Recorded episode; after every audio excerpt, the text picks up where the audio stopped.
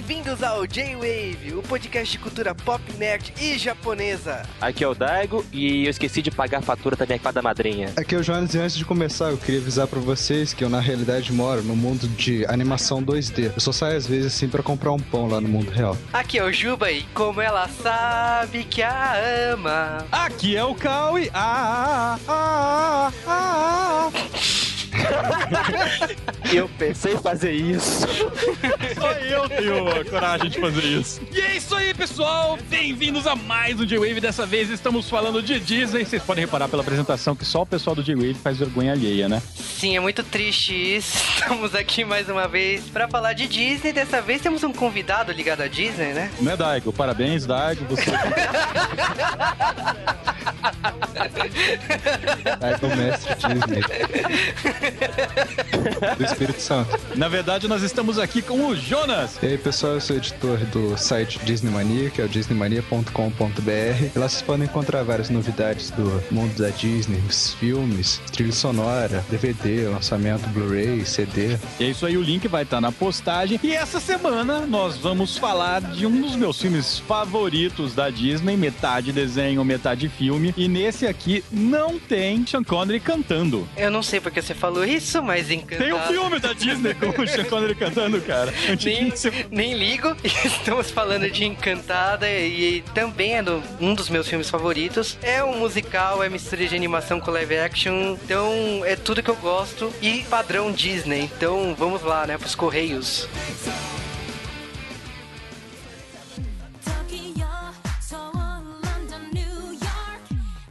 Digo-te, sejam bem-vindos! Aliás, nós devemos falar tudo isso daqui usando a segunda pessoa, né? Sejam bem-vindos, vós ouvintes do J-Wave! Cara, eu não vou fazer isso não, cara. Eu não sei falar. Arcaico. É, arcaico. fonte não- diferente. Aquela fonte que não dá pra ler, eu sempre xinguei os quadrinhos por causa Maiúsculo e disso. Não, cara, Thor, eu odiava quando ele tava nos Vingadores. Sempre que ele falava, putz, eu vou ignorar o balão do Thor. Bom, passou uma semana, o pessoal xingou que a gente fez spoiler, que não sei o que. Falou que a gente fez Thor e outros podcasts também apareceram de Thor. Foi, foi uma semana legal, né? Cara, é- era óbvio que um monte de gente ia fazer Thor, mas a gente queria. Eu só não participei porque eu tava viajando. Vocês já sabem, vocês ouviram outro podcast. Sim, é, o Cal não topou participar do ônibus, ia ser uma coisa muito engraçada, mas ele não topou. E até dava, hein? Então, valeu aí, foi bacana. Eu acho que o retorno foi excelente. Eu não recebi nenhum comentário negativo. Pessoalmente, preferi o J-Wave a todos esses outros podcasts não citados. Eu também prefiro o J-Wave que, que os outros podcasts. Por mais que eu tenha achado que faltou alguma coisa nesse último J-Wave, né? Eu acho que não, hein? Faltou mais eu. Gravar um J-Wave sem você ainda, você vai ver. É, cara, olha, assim, 47 edições até agora. Eu não faltei nenhuma, agora eu não falto mais, cara. Você, você é aquele nerd que fica na frente da carteira, sabe? Pior que eu- representante da turma. O Juba é o representante do J-Wave. O pior é que eu era, cara, até descobri que eu precisava usar óculos. Aí eu fui lá pro fundão. Melhor hora de fundão, né? Mas essa semana nós temos alguns recados para dar para vocês novamente. Só que esses recados são para agora, porque se você ouvir isso no futuro muito distante, meus pêsames, isso é história. Exatamente, essa semana tem o Festival de Cultura Coreana, nos dias 21 e 22 de maio, às 11 às 19 horas, e é lá na Oficina Cultural Oswaldo de Andrade, na rua Três Rios, com a rua Lubavitch, no bairro do Bom Retiro, em São Paulo. E esse Festival de Cultura Coreana vai ser uma coisa bacana, que vai tocar música pop coreana, vai ter grupos dançando estilo de música coreana, e vai ter o DJ Massa, aquele que a gente entrevistou aqui no J-Wave. Bom, o pessoal que for, só dá um toque que eu vou estar por lá também. Será que isso daí é o começo do projeto K-Wave, cara? Cara, se for o projeto K-Wave, você sabe que o podcast vai ser eu e Estantes, né? e você sabe que o podcast vai ser sobre mulher, né? Então, Ah, então tá justo, cara. mas, voltando aos avisos da semana, essa semana também tem Golkaiger. Já. É, depois de duas semanas aí, episódio duplo com participação de Shinkenger, temos o episódio que finalmente aparece Flashman e Maskman. Ou seja, o episódio ficou na mesma, porque você tem uma coisa boa e uma ruim. É, o episódio é fantástico, assim, começa com a primeira parte, eles se transformando em Zio Ranger, e tipo, dessa vez Zio Ranger de forma correta, por causa que a amarela é mulher. Ah, porra, cara, no primeiro episódio foi muito foda. Eu olhei e falei, olha lá os Power Rangers, tá invertido. Eles têm semana mais de Ranger invertido também, né? Nem falo nada. Sim, não, cara, todo Sentai que é azul é mulher, né? Eles estão se transformando em homem, né? E tipo, dessa vez inverteu, então perfeito. E aí apareceu o Zio Ranger, né? Power Ranger pra maioria, foi legal. No segundo episódio, eles se transformaram numa porrada de Sentais, e aí ela se transformou numa Yellow Mask, então foi nostálgico, ouviu o sonzinho do, do poder aura e tudo mais. E teve a transformação que todo mundo prestou atenção, né? Que é a transformação da Lu, né? Da Pink Flash. E tem aquele golpe da Pink Flash, foi genial, assim, foi genial. Lógico que tudo que eu tô falando aqui na série foi resumido em 10 segundos, né? Então, tipo. Ah, não, eu, eu não entendo esse hype filho da mãe, né? O Twitter morrendo por causa disso. E é uma cena de meio segundo. E tu ficando, meu Deus, que louco! Mas é verdade, né? Não, fanboy é isso. Gokaiger tá trazendo tudo que a gente, como fanboy quer, seja não só na transformação, mas sons. Eu acho que tá tendo um cuidado especial aí pra quem é fã entender, lembrar. E como eu disse, vai ter podcast. A gente só tá esperando uma leva de episódios aí pra poder fazer a primeira parte de Gokaiger. Mas chega de recadinhos essa semana, vamos direto para os nossos e-mails e o feedback da última semana. E vamos começar mandando um abraço pra galerinha, começando pelo Gabriel Atashi. E o outro abraço é pro Daigo, né? O Dago tá nesse podcast, retira esse abraço aí, dá pro Wesley e pro Diego Miyabi-sama. É verdade, mas também tem abraços para o Gustavo Moon Martins, que achou o roteiro de Thor forçado e as coisas muito corridas.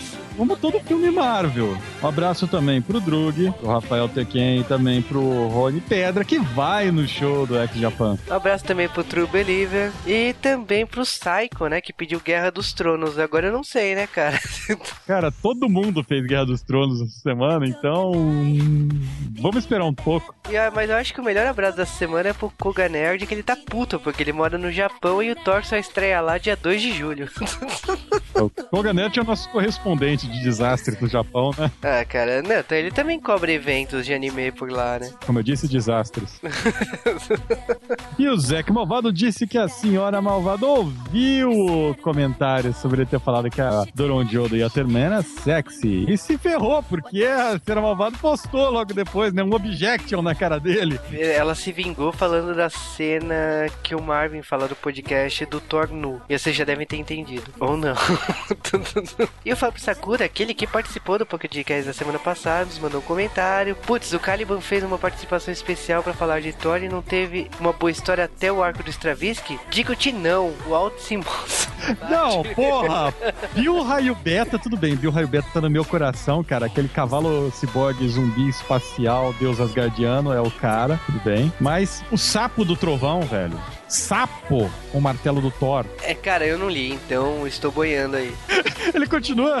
É, ele fala da subhistória do Loki, que ele fala que foi bem desenvolvida no filme do Thor, sobre o moleque virando adulto e tal. E também fala que o Thor é tudo que o filme do Superman Returns tentou ser. E eu concordo com isso. Superman Returns falha miseravelmente aí em tentar ser épico. A cara Thor tem algumas falhas, mas. Sei lá, cara, passa. Mas eu, eu também falo que do Superman Returns o problema dele é o mesmo problema do Homem de Ferro, cara. E recebemos também um comentário do Druida Lucas, que escreveu Konnichiwa. Isso eu acho que o Cal consegue ler, né? Pior que eu consegui, cara.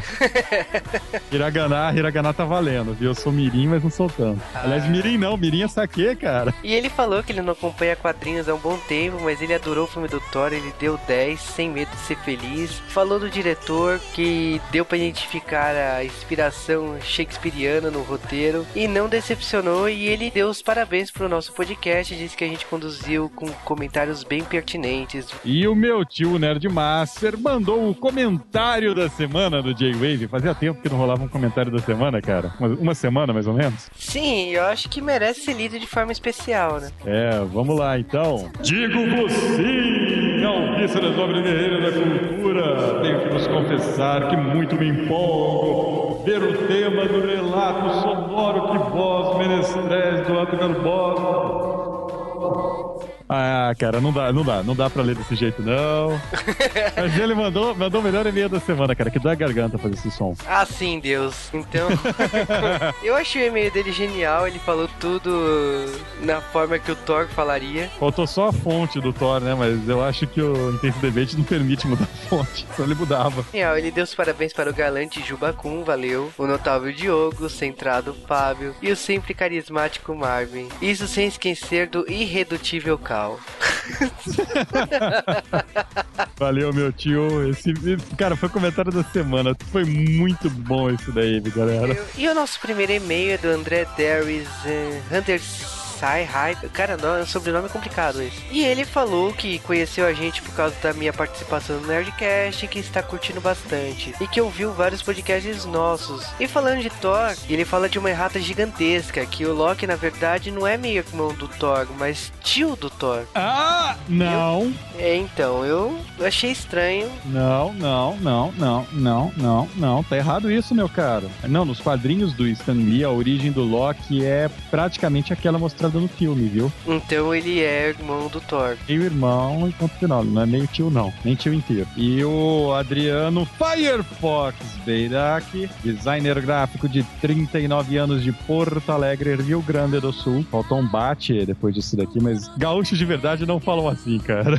E ele comentou, né, que vários casts fizeram esse tema junto com a gente, óbvio, né, do lançamento do filme, mas que ele gostou do ponto de vista do J-Wave. Eu não falei nosso ponto de vista porque eu não opinei em nada nesse cast. Ele também considera que o Thor é o melhor dos filmes da Marvel até agora. Cara, não sei. Mas realmente, a Marvel nos últimos tempos tem ficado bem melhor. né? Depois que eles acertaram a mão com o Homem de Ferro, né? E desistiram da linha dos X-Men, mandaram a Fox se ferrar. É, cara, o problema é que a Fox não soltou o osso, né? E eu tô doido que X-Men volte pras mãos da Marvel, né? Mas eu acho legal que ele deu uma série de sugestões aí. Ele falou de Godzilla, falou de Shogun, que eu acho um tema excelente, de Akira Kurosawa, de alguns animes, filmes de terror e Shurato pra explotar o caos. E o Evilásio Júnior mandou pra gente. Olá, Cal e Juba, aqui é o Kion e pela primeira vez estou mandando um e-mail em vez de um comentário. Isso é verdade, cara. Mas ele mandou comentário junto além do e-mail. Sim, ele mandou os dois essa semana, então. E ele é Vilásio Costa Júnior, 23 anos de Fortaleza. Ah, Fortaleza tem um... É, você e seus sotaques, passa aí. Não, é sotaque de capitalização, o seu sotaque da capital, tá ligado? De Fortaleza, trabalha de analista de sistemas. Ele deu os parabéns do podcast de Thor, do Joe Disse que o Thor é fanfarrão mesmo. E que, convenhamos, a atuação de Natalie Portman deixou de a desejar. Não sei, cara. É, cara, mas tinha Cat Dennings no filme, ela roubou o filme inteiro, a Darcy foi o melhor personagem, ponto final e tenho dito. Isso aí o Cal defende até o final, é por isso que ele não tá no podcast. Ninguém, ninguém sabe que ela existe, né, cara? E ele falou que um dos destaques aí pra ele é o ator que fez o Loki. Eu também acho. Eu não, não dava nada assim pra atuação do Loki. Quando eu vi o ator, eu falei assim. E ele roubou a cena mesmo do filme. Cara, a gente viu o mesmo filme. Vi, eu achei que o Loki impressionou, porque eu tava esperando um vilão morto. Eu achei ele um vilão morto. Aí, aí, galera, por isso que eu não tô no cast, viu? E o Wesley do Nascimento da Guia mandou pra gente um e-mail também, terminando os e-mails dessa semana. Ele foi ver o filme em 3D e gostou muito, e a cena depois dos créditos explodiu a cabeça dele. E ele deu uma trollada pessoal comigo, né? Além de encher o saco com churato, ele deu uma trollada que ninguém mais vai saber. Oi, cara, esses foram nossos e-mails da semana. E você já sabe que pra mandar e-mail pro J-Wavecast é só mandar para jwavecast.jwave.com.br. É isso aí. E se você quiser falar conosco no Twitter, você pode simplesmente escrever arroba JWavecast. Repetindo arroba JWavecast, estresse do cast.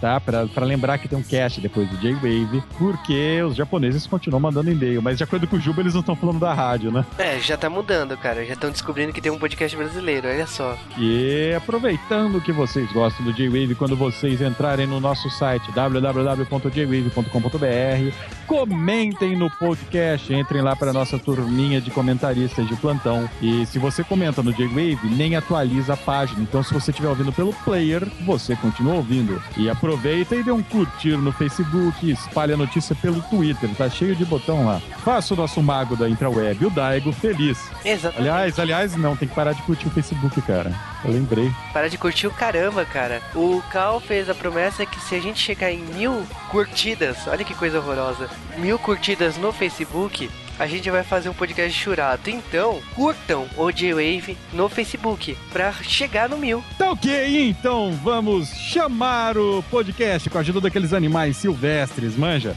O Juba vai cantar agora. Não, eu não sei fazer isso, cara, eu não aprendi. Ah.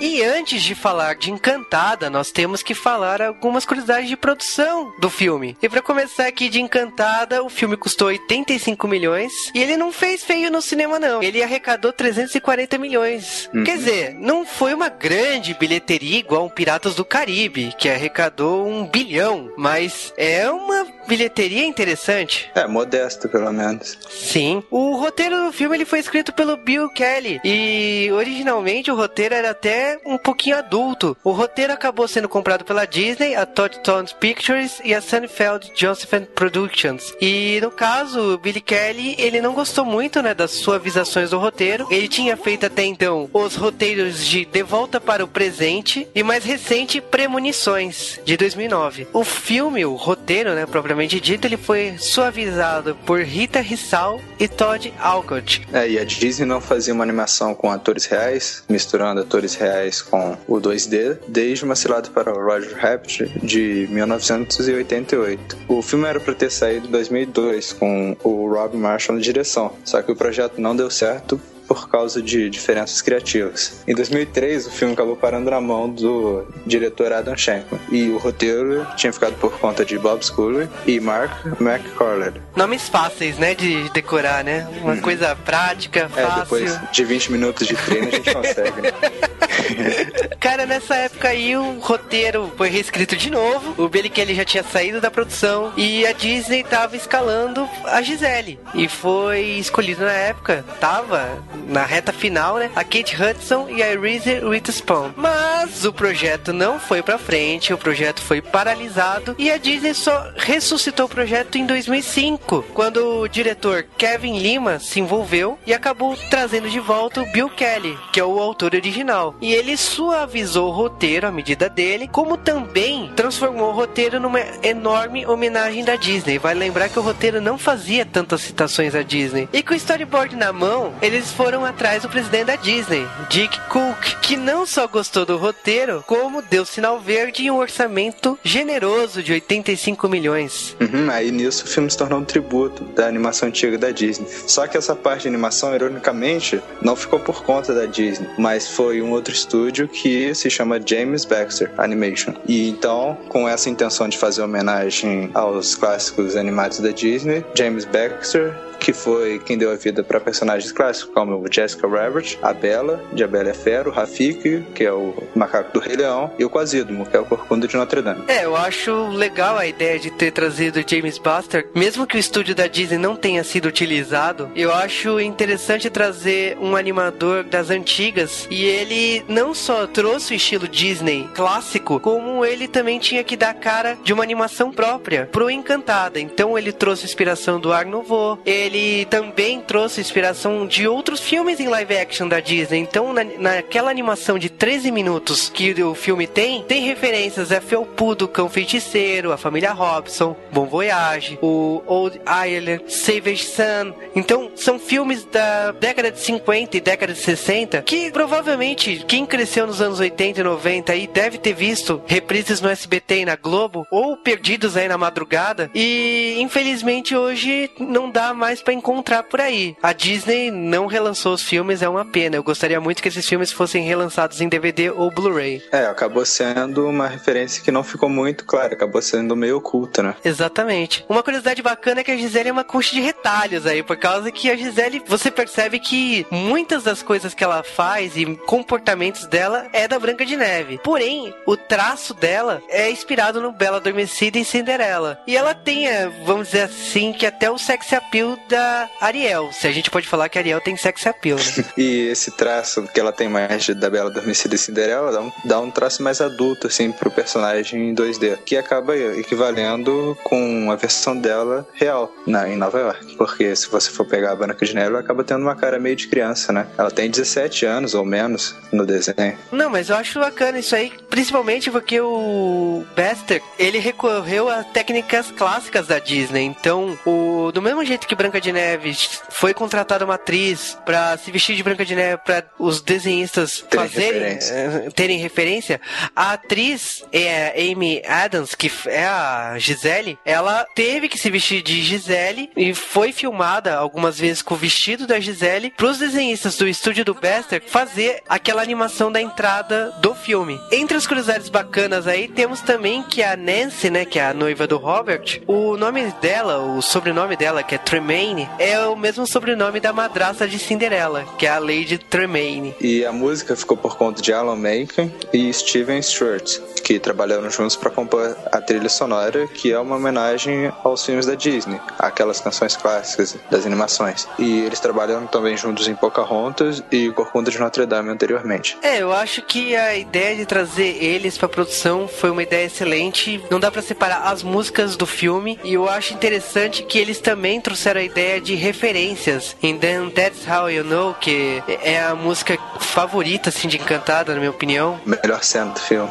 melhor cena do filme. Ela traz referência a músicas como Under the Sea da Pequena Sereia e Be Your Guest da Bela e a Fera. Tem outras músicas aí, a primeira música da Disney, ela faz referência à Branca de Neve. Eles pegaram referências em tudo. Então, tipo, tem referências a Mary Poppins, a Cinderela. Então, você vai encontrar nas músicas uma identificação que você talvez não reconheça se você goste das músicas, mas você não sabe por que, que você gosta delas e você descobre que elas foram feitas inspiradas em, em grandes clássicos da Disney. É, acaba sendo uma coisa mais inconsciente. Exatamente. Você gosta e olha assim, ah, por que será que eu gostei tanto disso? Cara, Encantada tem muitas curiosidades legais. Tem o estúdio que fez Senhor dos Anéis, nos efeitos especiais. Tem a ideia do figurino. E falando assim de roupa dos personagens, a Mona May, né, que é a estilista que fez a roupa dos personagens desse filme, ela não tinha feito nada muito relevante, na minha opinião, né? Que ela tinha feito Patricinha de Beverly Hills e Afinado no Amor. Cara, eu acho que ela acertou muito nesse filme. As roupas fazem a diferença. Você identifica os personagens com as roupas que eles estão usando. Chega de curiosidades, chega de produção do filme. Vamos para Encantada e o mundo de Andalásia.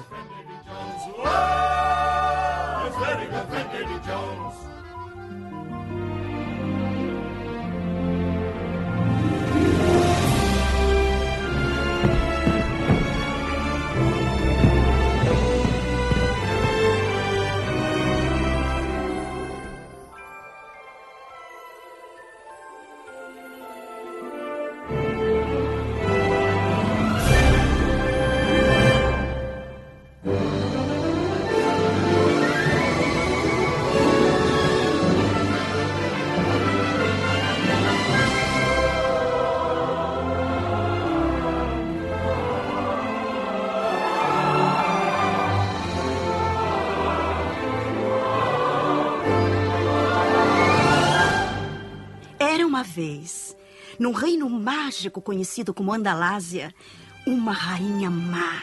Ela era egoísta e cruel e morria de medo de que um dia seu enteado se casasse e ela perdesse o trono para sempre.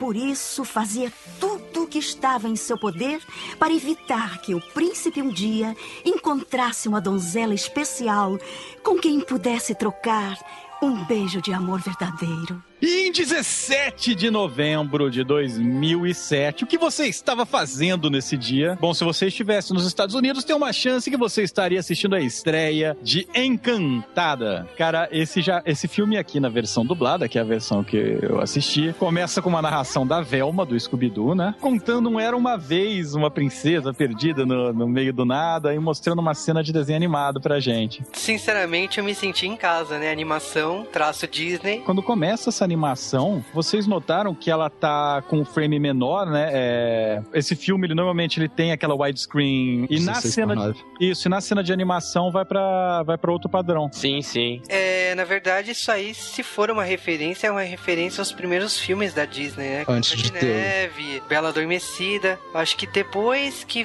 mudou o padrão de animação. Mas os primeiros é nesse formato ainda. Uhum. Inclusive as letras que começam são no estilo da Branca de Neve, dos primeiros clássicos da Disney. E a gente tem a introdução de uma princesa Disney que fala com animais, tudo normal aí, uma princesa esquizofrênica, que mora no meio do nada e está construindo um príncipe encantado. Está construindo, você ouviu bem, ouvinte? Sim, ela teve um sonho, cara, da vida dela. E ela reúne os animais pra construir um boneco, uma estátua desse cara dos sonhos dela. Ou seja, Antes ela que ela vai. se esqueça de tudo. É, ela, porque ela tem uma chance de se esquecer. Ela é igual a Dolly do Procurando Nemo.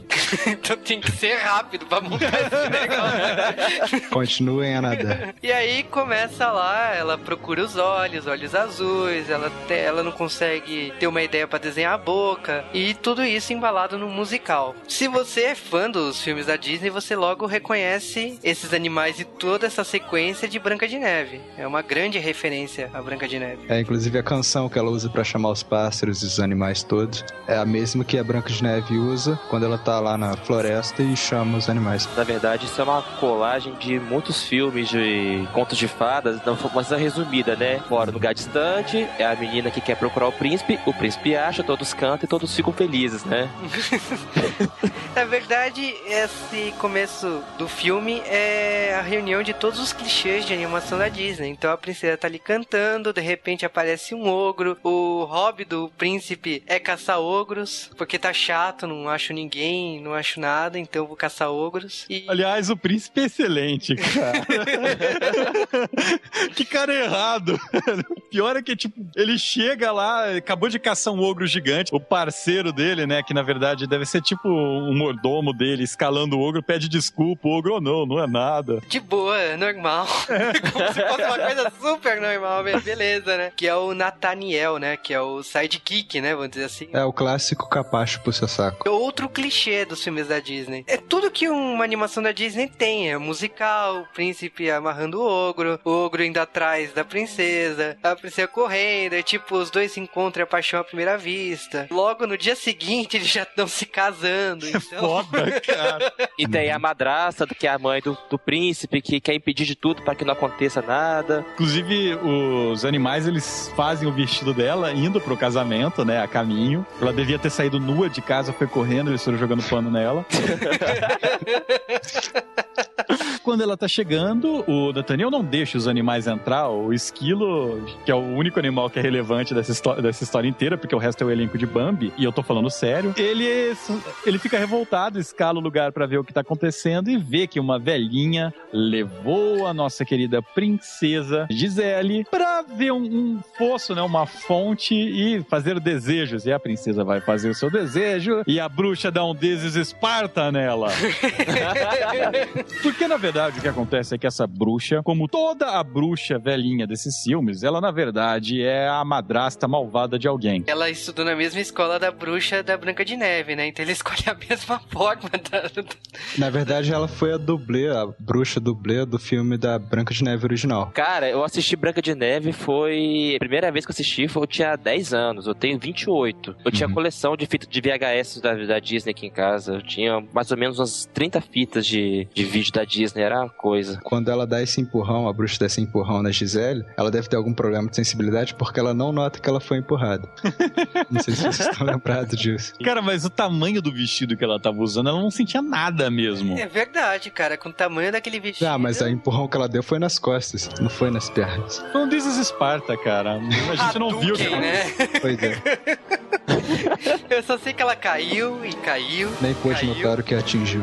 Isso, ela caiu, caiu, caiu, caiu, caiu e continua caindo mais um pouco. E aí a tela muda de tamanho e ela começa a descair ou cair pra cima. E ela aparece num lugar esquisito. Ela tá vendo bolinhas de luz iluminando. Ela está humana. Ela não é mais um desenho animado. Isso porque agiram nelas os cristais da realidade, que começaram a entrar na pele dela e tornaram ela real. Deve doer. Uhum. E ela aparece num meio da Times Square. Cara, e você percebe a mudança drástica, né, da realidade com conto de fadas, né? Aquelas cores, luzes, Barulho. e barulho. E ela com um vestido gigante tentando sair de um Bueiro. buraco de esgoto, cara, de um Uhum. bueiro. O vestido gigante começa a acontecer acidente de carro dar com pau, ela só sem entender nada, velho. Eu acho que uma das melhores sequências dessa, quando ela tá tentando entender o que é aquela coisa toda, e ela parou num lugar extremamente vazio pra entender aquele mundo todo, e ela tá andando assim toda apertada entre as pessoas e de repente sai um anão debaixo do vestido dela. Ei, tome cuidado com o que você está fazendo! Não vira pra ela. E a cara dele, tipo, é uma reação tão. Eu já sofri essa piada várias vezes, tipo. é, e aí ela é arrastada pro metrô, depois ela sai e acaba pedindo informação pro mendigo, o mendigo rouba a coroa dela. É ótimo, porque ela tá toda inocente, achando que ela tá no mundo fantasioso dela, e tá só sendo arrastada sem saber o que tá acontecendo. É muito engraçada essa cena. Porque ela vai conversar com o mendigo, nossa, eu tô tão triste. Se qualquer pessoa desse um sorriso, eu ficaria tão feliz o mendigo dar um sorriso. Sem dúvida. Nossa, seu sorriso é muito bonito. Ele pega Ela forçando muito, né? Tipo, a reação dela então. Isso é porque no mundo 2D tem plano odontológico gratuito pra todo mundo. Eu sei porque eu conheço, Léo. Já foi lá? Ah, isso é de lá, né? Eu sou, ué.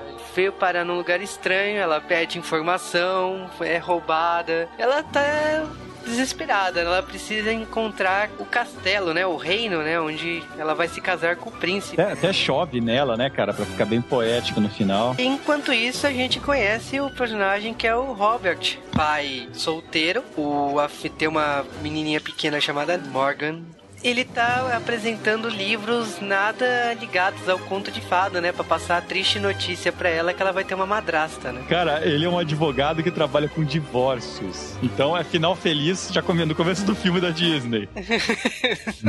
E nesse filme é tudo trabalhado com contraponto, né? Então você vê o mundo de fadas batendo de cara com o mundo real. Então é um advogado que só resolve divórcios, ele não acredita nos finais felizes. E você percebe isso pela reação da menina, né? Quando ele entrega um livro de uma mulher, né? Relevante. Mulheres importantes do mundo. Cara, mas nó- nós, temos essa cena, então, do, do nosso advogado saindo com sua filhinha num táxi em Nova York, tendo todo esse papo aí, né, de, de que ela não pode viver conto de fada e tal, que ela tem que ser adulta. Detalhe que a menina deve ter tipo uns oito anos. Seis anos.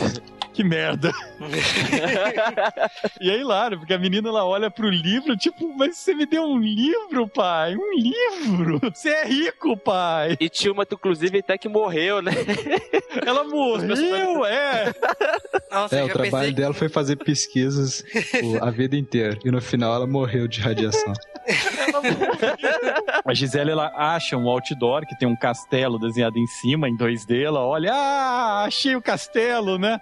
Estou salva. Ela sobe no outdoor no meio da chuva, cara, com aquele vestido enorme. Me surpreende muito ela ter conseguido subir no outdoor. É Disney, cara. É aquela coisa. Um frame tá embaixo, outro filme tá em cima. Ela não me surpreende nada, porque depois que o príncipe aparece, cara, não me surpreendo com nada, né? Dessas coisas. Mas Não, calma, calma. Uma coisa por vez, ela vai, ela sobe nesse outdoor. Quando estão Morgan e seu papaizinho passando de táxi, a menina olha para aquilo, sai do carro e vai ajudar. Porque tem uma princesa encantada parada em cima do castelo, né? A menina muito infantil quer ver aquilo. E o pai dela acha que é um manequim, né? Um- algo, Uma alguma propaganda. coisa propaganda. No máximo, alguma atriz, né? Atuando, né? Tirando o Jonas, que é um personagem 2D, todos nós achamos extremamente correto o que o pai fez, não foi? Não vá atrás dessa mulher, ela é louca! Pode ir tranquilo, não tem problema não. Aí a menina vai, começa a falar, ela começa a contar uma história muito boa, né? Não, eu sou uma princesa, eu estava casando, não sei o quê. O Robert vai, aham, aham, tá bom, aham. Só pensando, Dorgas. Senta lá, Cláudia, senta lá. É, mas até essa parte do casamento de boa, né? Mas ela fala assim, uma bruxa má me empurrou, que eu caí e tal, porra, aí a cara Tá dele, bom, então. bom. Mas a filha enche o saco, ele fica com dó da, da mulher lá e fala: Ó, já sei, eu vou levá-la, por causa pra filha não encher o saco. Quando chegar lá em casa, a gente dá um telefonema, chama um táxi e ela vai pro diabo que a carregue. É, só que não dá muito tempo, né? Porque ela acaba desmaiando no sofá de sono. Aí ele até chama o táxi, só que aí ele começa a olhar pra ela assim e acaba desistindo da ligação. É, não, é, ele é um safadão, né? Porque ele olha, nossa, essa mina aí é gatinha, hein? Será, é, é, ela é doida, será que eu. Ah, vai rolar uns esquemas, hein?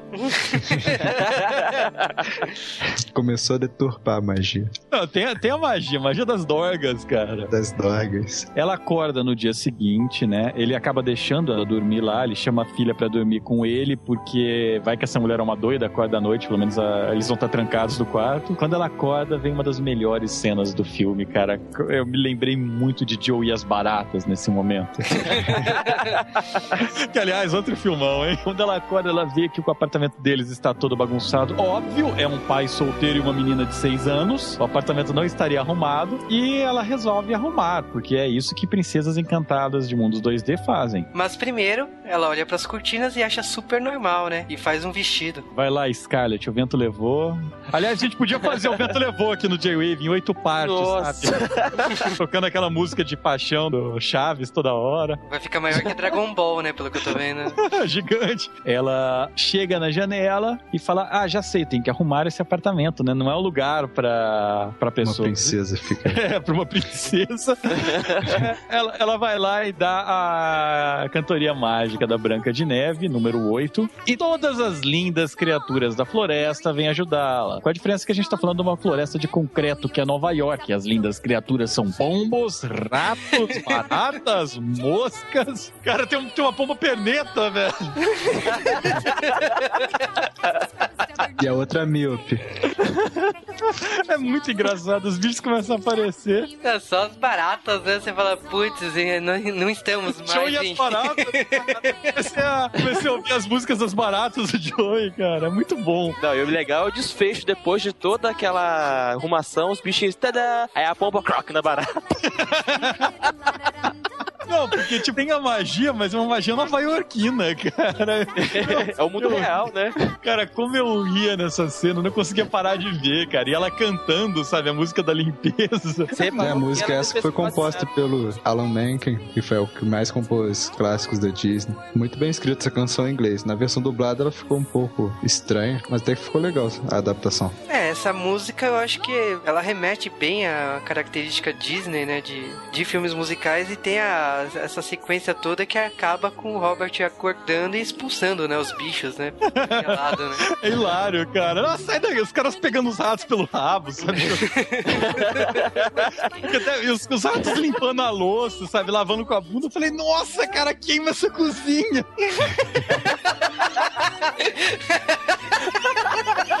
Ai, velho. É muito foda, cara. As, as baratas limpando a privada com as escovas de dente. Falei, nossa, que merda. Não, e engraçado. E, e tá ela tomando banho, né? Do que, que ela tá tomando banho? Ele entra no banheiro, ela de porta aberta, né? E as, as pombas voam com uma toalha ao redor dela, cara. Cara olha, que merda que é essa? E as pombas George batendo, né? E de onde a água veio? Nossa, é mágico! O chuveiro, que coisa legal! A limpeza mesmo ela não fez quase nada. Quem fez foi os bichos, né? Como até nos próprios desenhos da Disney, né? Escravidão, cara. Mas ela é uma princesa, aliás, uma futura princesa. Cara, a Disney nos prega escravidão animal e antissemitismo. E a infecção dos banheiros, da cozinha, etc. Não, eles viveram felizes por uma semana, porque morreram depois. Cara, mas nesse meio tempo, o Robert ele tá tentando entender que merda que é aquela expulsar os animais da casa dele. E ela acaba caindo em cima dele pra fora de casa, ela vestindo apenas uma toalhinha. E nisso entra em cena Nancy, que é a namorada dele. Que pega uma bela cena, né? Ela olha pra. Não, não é o que você tá pensando. E ela vai piorando, cara. Tudo que, que a. Gisele vai falando só pior e tudo. A Gisele já sai correndo, se apresentando, como se fosse a coisa É, "Oi, mais normal do Gisele, mundo. Não sei o quê. Eu tava tomando banho, não sei o quê. Água Você é já tão- viu o chuveiro? E a Nancy fica puta e sai de casa. Que é bizarro, nem se aparece só mais uma vez depois no filme inteiro. A gente tem essa noção que, na verdade, o Robert ele tava querendo casar com a Nancy, um casamento estritamente. parecia um negócio, né? Do jeito que ele, ele vê a vida meio como negócio. Queria casar com ela, tava convencendo a filha dele disso. Mas eles estavam namorando há tipo cinco anos e não tinham dado um passo adiante ainda. É, porque, tipo, você percebe que ele escondeu da filha esse tempo todo. A filha tem seis anos, então ele começou a namorar ela quando a, a menina ainda tava aprendendo os primeiros passos, né? Esse relacionamento, tipo, ia acarretar numa formalidade, só uma assim, então a gente vai morar junto. Tipo, não significa que é um casamento dos sonhos, é só que eles vão morar juntos. E isso tornaria a Nancy a madrasta, né, da Morgan, né? É, e a Morgan tem todo esse trauma de madrasta, né? Pra ela é coisa maligna, né? E é Culpa da engraçado. Disney. É culpa da Disney, maldita Disney. A Gisele, ela tenta explicar: não, não, eu conheço algumas madrastas que são muito legais.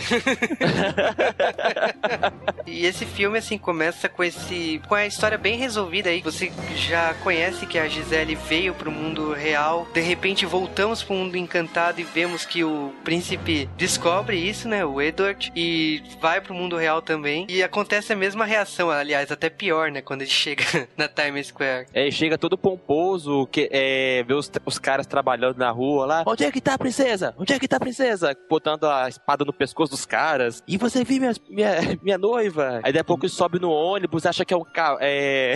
que aquilo é uma besta que dá, um- dá uma espadada do ônibus. ah, cara, e o melhor é que o ator desse filme é o Ciclope, cara. O que me fazia rir o tempo todo. Porque eu olhava pra ele, não, você não tá fazendo isso.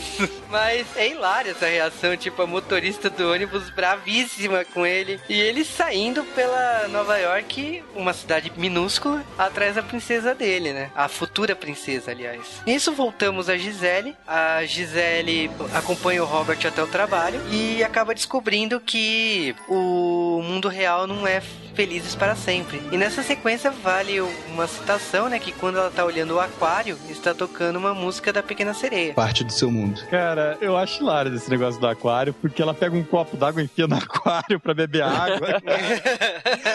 e o, o- Robert ele já perdeu a boa. Não, não, não toma água daí, menino. Ele E já depois vai e cospe um peixinho no. É, e ele pede pra, ela- pra comprar uma passagem lá pra Gisele ir embora, pra Andalásia. A secretária dele não acha nem por decreto Andalásia. Falou que é um estado de espírito aquilo ali, né? Uma quando- cidade, uma cidade, só se for de espírito.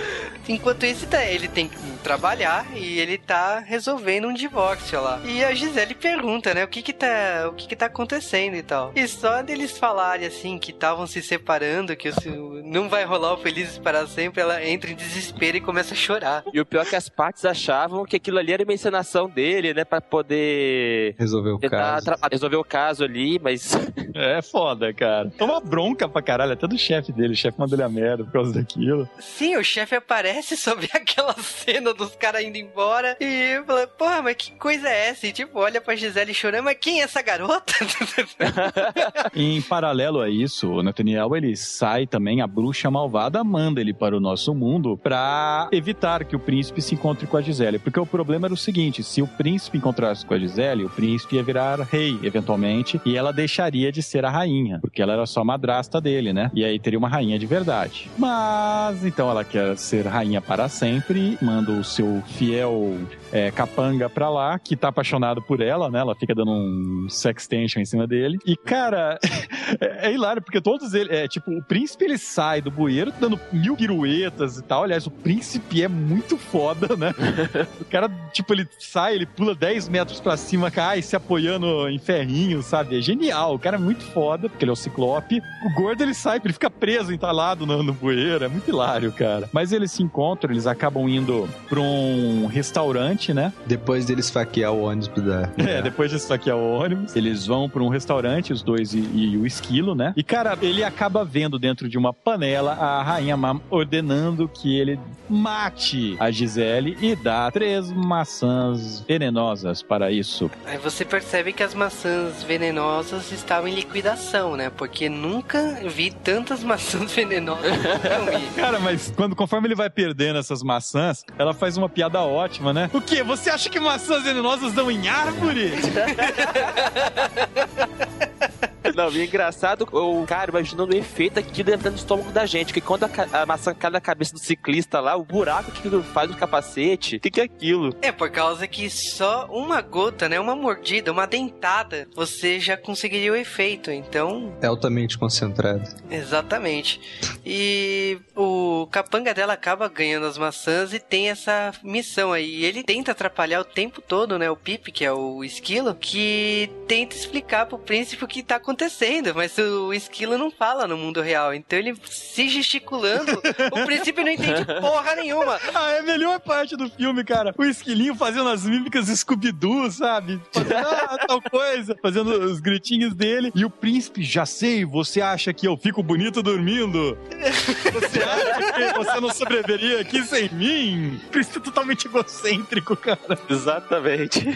coisas ridículas, assim. É, ah, só eu posso salvar a princesa? Tipo, beleza, né? E o capanga desesperado, né? Não, não, não, ele não vai entender, ele não tem que entender e tal. Mas, firmeza. E enquanto isso, a Gisele tá conhecendo o mundo real, né? Ela. O Robert tem que se livrar dela, tem que tirar ela do escritório agora, porque ela tava dando problema. Ele decide levar pro Central Park. Aí nessa, ele dá um dinheiro pra ela e tá, manda ela embora. É a primeira velhinha que ela encontra na rua, que por coincidência foi a que quase foi esfaqueada pelo príncipe. E aí a pergunta, ela fala do príncipe, aí ela dá todo o dinheiro para todo o dinheiro que o Robert deu pra ela, ela dá pra velhinha e tá. Aí nisso o Robert vê, aí vai atrás dela, lógico, vê, não é possível, ela não vai sobreviver nesse mundo. E aí ele percebe que, tipo, não dá, né? Aí É, ele chama- começa a explicar melhor pra ela como que funciona a vida real. Beleza, né? Você percebe que o Robert não vai mais chutar a Gisele, né? Ele vai tentar explicar o que que é esse mundo. Ele começa a acreditar, né? Nela. E entra uma das melhores sequências da história do cinema, na minha opinião. Melhor Cara, parte do filme. eu te digo que eu voltei essa cena umas 5, 6 vezes da primeira vez que eu vi o filme. Cara, Não, quando mas- eu vi esse, quando eu vi no cinema em 2007, a primeira coisa que eu fiz foi chegar em casa pelo YouTube e assistir essa cena. Isso porque coisa- eu nem sabia direito o que que era YouTube. A primeira coisa que eu fiz quando eu vi essa cena foi procurar, claro, depois de repetir várias vezes, foi procurar essa música na internet e fiquei ouvindo ela, assim, no MP3, em sequência, em loop infinito, por umas três semanas, assim, até enjoar mesmo. Mas aí não enjoei, não. Continuou É, até hoje, né? Cara, eu Até falo hoje. pior ainda, eu falo pior. Eu não assisti o Encantada no cinema, tá? Eu me arrependo disso. Mas é, eu falei, ah, eu cheguei naquela época da vida que, que você desanima de, de assistir filme Disney, né? Você põe aquela ideia totalmente com sentido e razão. Que é pra criança. É pra criança, é isso. Uhum. E, ah, meu amigo, se você tem essa ideia e tá ouvindo esse podcast, supera isso, por favor, porque Disney é Disney, e ponto. E aí, quando eu vi essa, eu vi essa sequência, já tinha saído o filme de cartaz e passou essa sequência, eu acho que ia estrear em algum dos canais da, da TV a cabo, isso um ano depois. E eu só vi essa sequência, cara. Eu falei, como eu perdi isso? Por que que eu perdi isso? E aí eu assisti o filme umas 10 vezes depois. Cara, eu também não assisti no cinema esse filme. Foi tipo. Nessa época eu já não tava tão fã da Disney. Aliás, esse filme me reaqueceu assim, a vontade de rever filmes da Disney. E essa sequência, como ela sabe, é uma sequência que a Gisele tá explicando sobre sentimentos, assim, sobre amar, né? É como ela sabe que ama. Melhor música. É, o Robert não acredita nos finais felizes e ela está convicta. Existe finais felizes e explica como ela sabe que a ama. Então, tipo, é uma sequência do que aconteceria se o mundo real fosse um musical. Ah, e nisso a. Gisele ganhando docinhos de todo mundo, até que chega o Nathaniel, disfarçado de pipoqueiro, sei lá, e entrega pra ela maçã envenenada. que ela vai cantar, joga maçã pra cima Sem e querer. cai na cabeça do, Do do bicicleta, do ciclismo.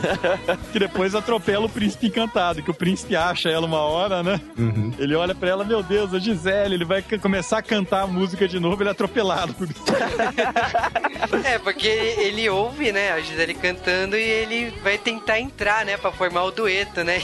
Ele É a melhor cena do trailer do filme. Beleza, né? Tipo, o Robert ele rejeita musicais, ele rejeita cantoria, tipo, ele se sente o, o excluído, né, do, do grupo, né? Todo mundo dançando, comemorando, e a Gisele liderando tudo isso e beleza, né? Tipo, tô aqui agora e vou ter que engolir isso, né? E aí o Robert, ele até força, tem uma sequência que todo mundo levanta a mão, ele levanta a mão só até metade. É, Graça, né? Ela cantando, ela começa a cantar, ela não canta não, não tem nada a ver cantar, não faz. Todo mundo, cara, é melhor cena aí a. Parecia um flash mob, né? E eu vou falar a verdade, cara. Ó, eu vou falar a verdade que eu sou grande fã de musicais. Tem gente que não gosta de musicais, mas eu adoro, principalmente por esse, por esse instante musical que os caras fazem, cara. Os caras do nada, todo mundo começa a dançar, a cantar, pirueta. Adoro isso. Cara, também adoro essas coisas também, esses, essas- esses musicais que as pessoas de repente começam a, a atuar do nada, assim, como se tipo, tivesse nada a ver, de, de repente tá um. Tô na cena, adoro essas coisas. É, mas chega no final da música ele começa a curtir também. Ele começa a dar uma dançadinha lá sentado. É, o que você percebe que é o encontro do- dos dois mundos, né? A Gisele, ela começa a sair dos clichês de uma princesa Disney, né? Ela começa a pensar, e ela fala isso mais pra frente, né? Que ela não tá cantando, ela tá pensando. O Robert, ele também entra no mundo animado, né? Ele é influenciado, ele vai pensar positivamente a partir da Gisele. Então, é, uma, é um encontro dos, dos dois mundos, o que cada um colabora pro outro. É engraçado uma hora é nessa cena que ela pega umas flores qualquer que, ela, que as pessoas dão pra ela coisas, né? E dá pra uns pombos e, e ela fala assim na fase, né? Ah, você já mandou flores pro seu amor quando você acha que vai chover? E dali uns dois minutos, né? Os pombos saem voando com as flores. No final da música liga Nancy. Ah, você mandou flores pra mim, você se lembrou, não sei o quê. Eu não sabia que tinham pombos correios em Nova York. É, mágica Disney e você percebe também que a Nancy, ela. Por mais que goste do Robert todo formal assim, ela também tem o interesse num príncipe encantado, essa reação é, de atitude, né? Foi isso que fez ela perdoar o Robert. Porque até então ele, ele tava ligando pra ela e ela não atendia os tele- os telefonemas e tal. Ele convidando ela, na verdade, é a Gisele convidando, né, pra um Pro baile baile. Uhum. medieval que ia ter. Comum em Nova York, isso. Super normal. E ela topa, ele até tenta falar assim, mas não precisa ir, não, eu faço questão. Na cabeça dele assim, fudeu, vou ter que dançar. e beleza, né? Ele topa. E voltamos pro plot do filme, que é o Edward lá refletindo, é onde está a Gisele, né? Tem a cena da televisão, inclusive, nessa hora. Que o Nathaniel, né, o capanga, ele começa a entender que a madrasta lá, tipo, Vendo novela, cara! Aí ele pergunta pro príncipe: Você gosta de você mesmo? É, por que não gostaria? O que você percebe que nos padrões atuais, os príncipes da Disney significa que são todos metrosexuais, né? Então. Cara, mas metrosexual, totalmente egocêntrico e ninja, porque eu não, não pode esquecer que o cara é extremamente ninja, né? Como eu rio, cara, desse filme. Mas é, o Nathaniel, ele começa a cair nesse lance do, da Oprah, né? Começa a ficar sentimental. É, ele começa a descobrir que ele tá sendo usado, né? Tipo, não vai rolar nada, não adianta você ficar É, apaixonado. mas, mas a, a rainha, é, ela faz o equivalente a mostrar um peitinho na Disney, né?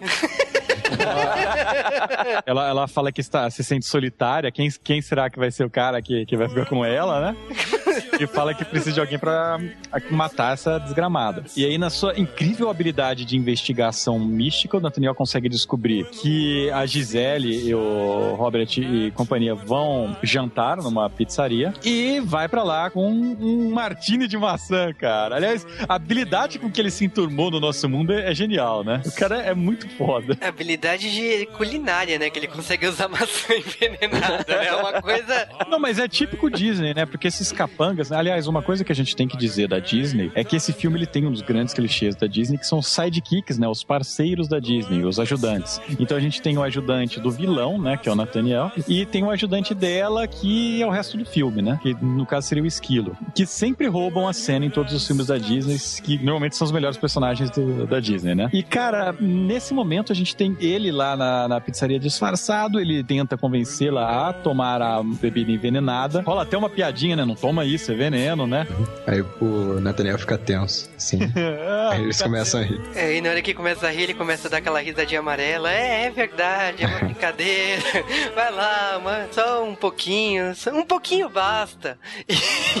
Mas o Gila ele sai do nada pra ajudá-la. Aliás, essa cena, tipo, foi meio feia. Assim, eu fui prestar atenção revendo esse filme. E você percebe claramente a atriz virando o copo e jogando o copo no chão. Tipo, beleza, né? Ah, cara.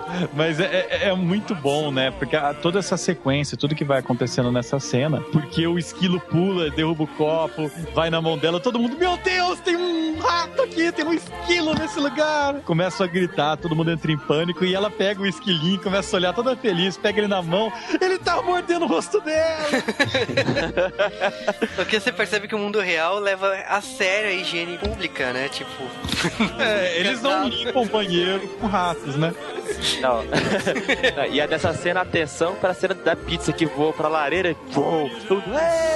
Em paralelo a isso, o Ciclope tá lá no motel assistindo televisão, né? num- numa colcha de oncinha. Cara, ele tá vendo televisão e começa a falar. Ele fala que é um espelho mágico, televisão, e, e brincando com controle remoto, né? Meu Deus, é que eles conseguem controlar o espelho mágico. E aí ele vai falando isso daí e começa a fazer perguntas pro espelho mágico, né? Ah, espelho mágico, não sei o quê, por que, que ela me abandonou? E passando Oprah, sabe? Você tem que ser feliz, não sei o quê, respondendo. Aí ele muda de canal. É, espelho, espelho mágico, mostra onde Gisele está. E acabou de acontecer um acidente na rua tal com tal, invasão de esquilos em restaurante. Estamos aqui com esse casal, parece a Gisele, tá ligado?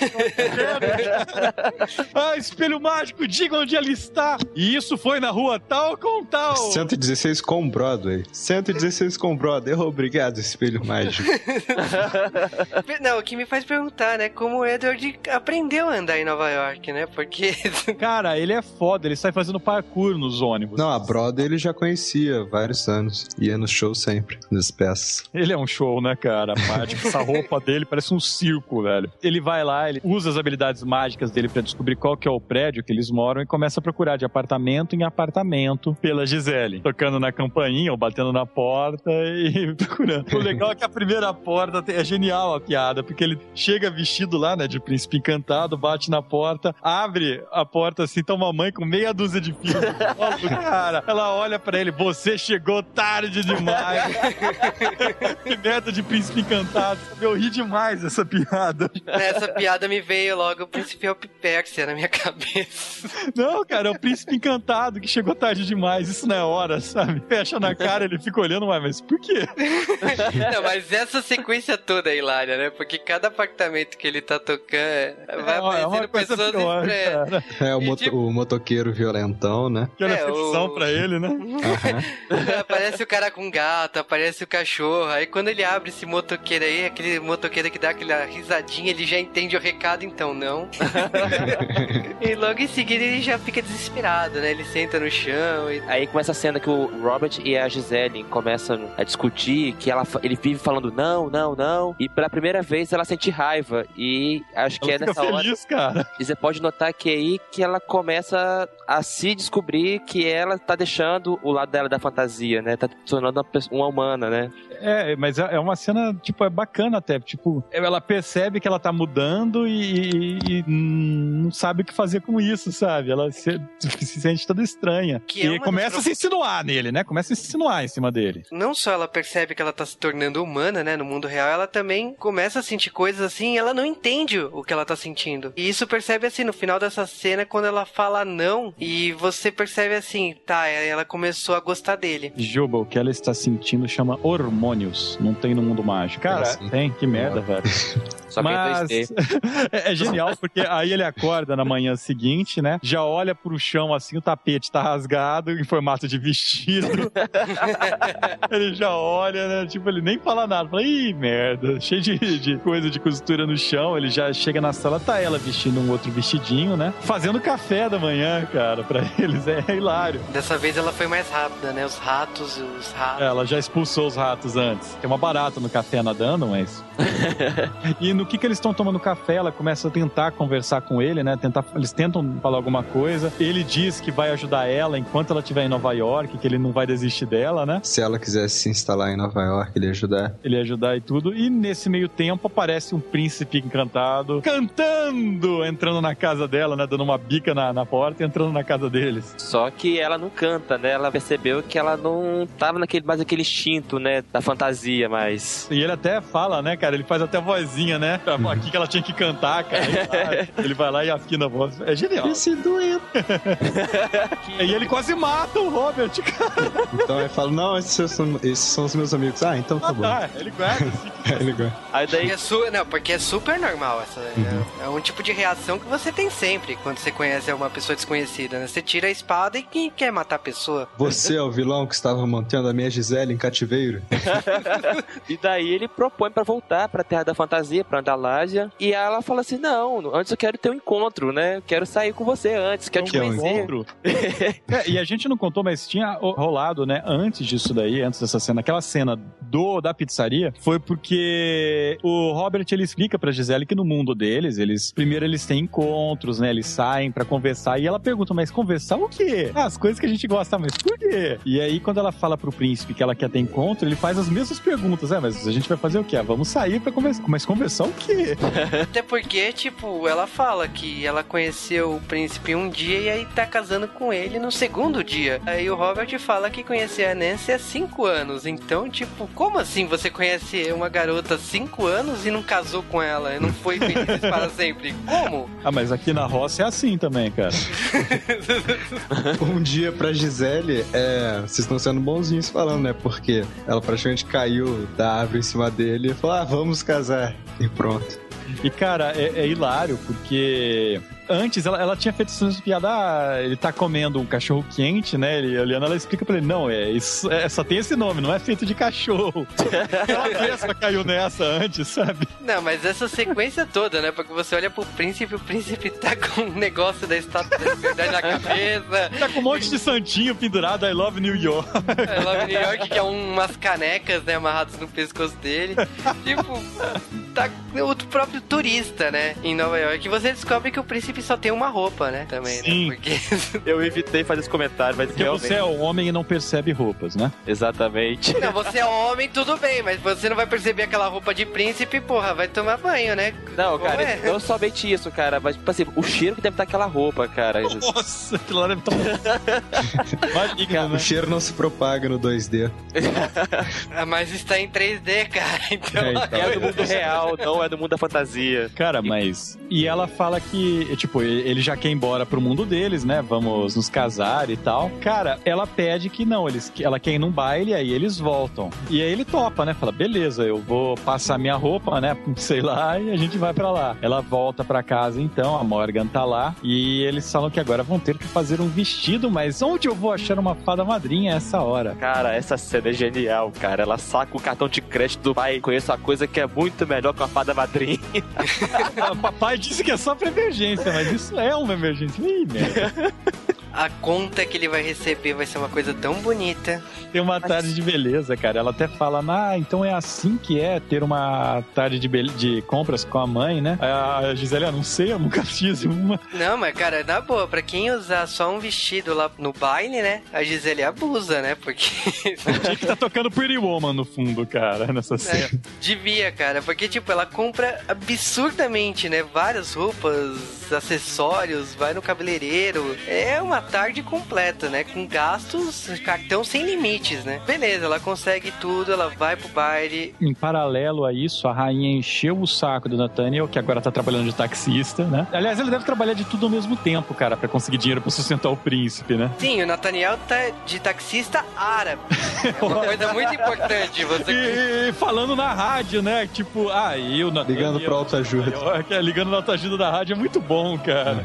A rainha, ela decide sair do mundo mundo mágico, vem pro nosso mundo, saindo, explodindo pelo bueiro, fazendo caos na cidade, né? Soltando rajadas mágicas pra tudo que é lado. Aliás, ele é a única coisa mágica que funciona nesse mundo, pelo visto. Como sempre, toda rainha má tem uma entrada triunfal, né? Então, como toda vilã da Disney, tem sempre aquela coisa pomposa e não podia ser diferente aí, né? E vai cair matando, né? E, cara, nisso tá acontecendo o baile com o Justin Bieber velho cantando uma música qualquer, que é, na teoria, é pra ser uma das músicas desse filme, mas eu não reconheço essa música como tal, porque não foi um dos personagens do filme que cantaram. E nós temos o encontro, então, dos personagens, né? Naquele baile, o príncipe com a mesma roupa, a Gisele finalmente vestida de pessoa normal, né? O que é estranho, porque, tipo, é uma festa Medieval e Fantasia, ela não medi- tá fantasia. Que, aliás, medieval não sei aonde, né? Porque você percebe que entre os casais tem casal vestido de árabe, tem casal vestido de qualquer outra coisa Ah, que tem, não é tem, medieval. mas árabe foi naquela época. Não, tá Árabe existe até hoje. Existe Não. até hoje. Aê, o regaço. ô.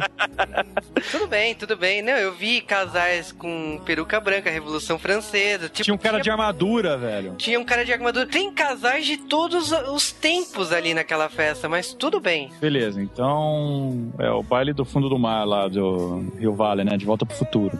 Mas a, a bruxa, né, a Narissa, ela vem pro mundo real, ela vai atrás do príncipe da Gisele, não pode acabarem felizes para sempre. Tá rolando lá a festa, a Gisele desce a escadaria toda linda com seu vestido atual e o Robert repara nela. E a Nancy tá com um poodle estacionado na cabeça. Meu Deus, o que que fizeram com essa atriz? Cara, não, estragaram, velho. Botaram um esfregão na cabeça dela. Ficou muito feio, cara. Porque eu achava a atriz bonita, mas tipo, nessa sequência final já fizeram de propósito pra ela sair de cena, não é possível. A Nancy já olha com aquela cara assim, sério que você veio aqui? e a Gisele se apresenta e tal, mas normal, né? Chega o príncipe e fala assim, é o amor da minha vida e tal. E a Nancy já fica toda interessada, nossa, que cara romântico, que cara que fala de forma espontânea. Ele tem um cheirinho interessante, né? Feromônio, rapaz. Bom, é, acaba rolando depois uma, uma troca de, de casais na dança. Que é hilário, né? Porque, tipo, parece que o filme tá correndo, porque não tem espaço, pra, não tem nenhuma dança deles, né? Tipo, o, músico já fala assim, então vai rolar uma, uma, música aqui que os casais têm que trocar. Vamos, vamos rolar o swing aqui. E o príncipe tem atitude assim, pra quem era apaixonado, amor eterno, ele já olha pra Nancy, então, você me concede essa dança? E a Nancy já tá toda solta, né? Beleza, né? A Gisele olha tímida, o Robert também, cola. Fala a dancinha lá dos Ah. dois, um momentinho romântico, fake do filme, né? Porque é triste, porque eles vão se separar. O príncipe e a Gisele vão indo embora, a Gisele com aquela cara de que sentou no molhado. e aparece a bruxa maligna, diz pra Gisele: Olha só, você vai sair desse mundo, todas essas coisas que você aprendeu, você vai ficar triste, não vai conseguir ser feliz pra sempre. Então, uma mordidinha nessa maçã. Tipo, eu, eu acho que ela faz mais um esquema de grupo imagem, né? Se você morder essa maçã agora mesmo, vai esquecer de todas as lembranças desse mundo. e não é só isso. Manja. E ela olha lá pro Robert e fala assim: Ah, beleza, eu acho que é melhor esquecer tudo isso e voltar a ser uma princesa da Disney, né? Ela vai lá, morde a maçã e se morre, cara. Ela cai morta no chão. Igualzinha Branca de Neve. Exatamente. O príncipe já, já chega dando voadora nessa cena, né? cara? Detalhe pra cena da maçã, né? Que cai do pé do, do Robert na hora, né? que tá do outro lado do baile, né? Maçã mística. Ah, mas é uma bela sequência, né? A maçã girando, girando, girando até bater no pé dele que repara o que aconteceu. É poético, né? O príncipe ele já saca a espada, enfia na cara da bruxa, que ele descobre que é a madrasta dele, né? E, tipo, você já pensa, bom, beleza, fura o pescoço da velha e game over, né? Só que aí, tipo, a Gisele, ela tem alguns, tipo, algum tempo de vida, né? Na verdade, ela tá morrendo. Bom, e aí a Gisele, ela vai morrer até a meia-noite. O príncipe leva ela, assim, num canto, chama o Robert e tal, chama a galera em cima. Nesse momento, você tem que o sidekick, né? O Nathaniel, ele, ele muda de ideia. Ele fala, não, foi essa desgramada, ela que traiu todo mundo, não sei o quê. O príncipe já chega dando voadora na véia, mas... Até porque, né, a bruxa já faz aqueles sinais. Não, não conta, não conta, né? Ela faz os sinais. Mas ah, acaba tudo sendo revelado. Você percebe, né, que ela como bruxa, quando pediu pra Gisele morder a maçã, é que já tava perto da meia-noite, então não teria chance. Ela ia morrer. Porém, o príncipe não sabe o que fazer e o Robert fala assim: é, uma, é um beijo de um amor verdadeiro. É a coisa mais poderosa do mundo. Que foi a que a Gisele tinha falado pra ele. Né? Exatamente. E o Edward vai lá, beija, beija, beija e beija. E nada. E daí ele fala, eu já sabia, eu já sabia.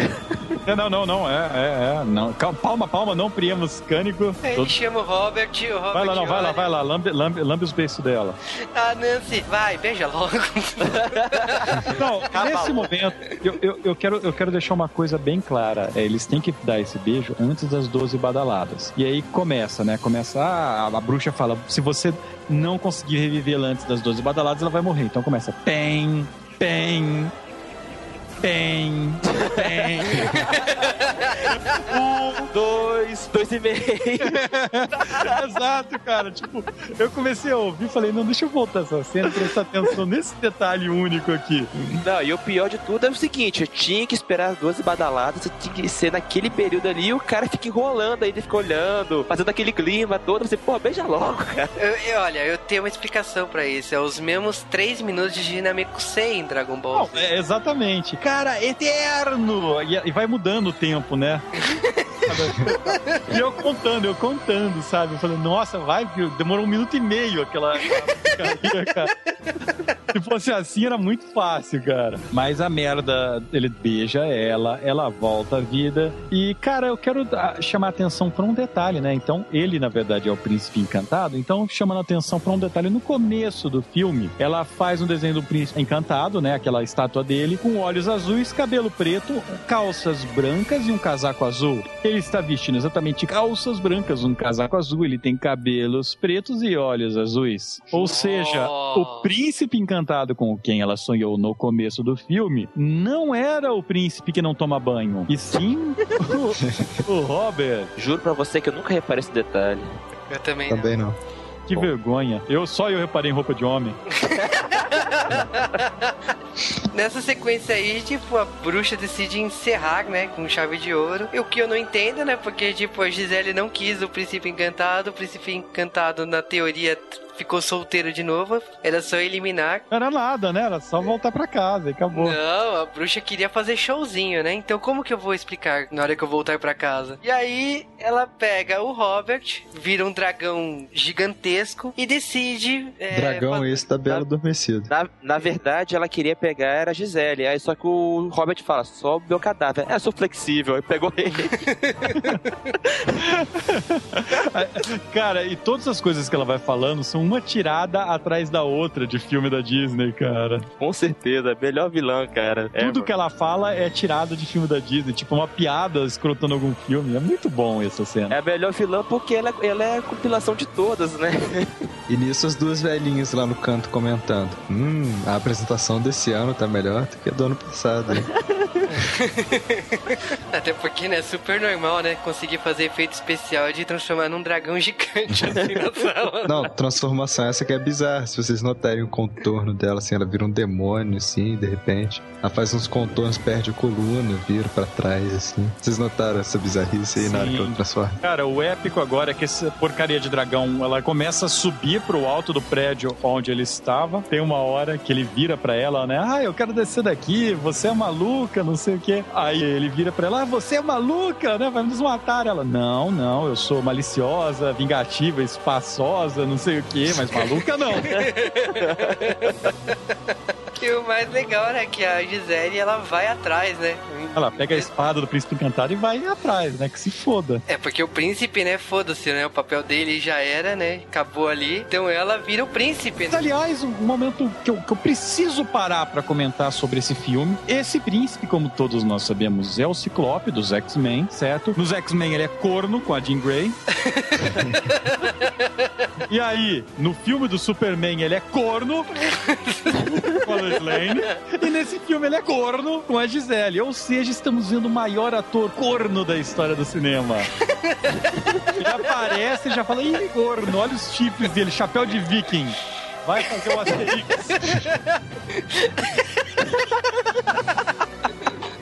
de galã pra corno, né? Uma coisa que não é qualquer um, né?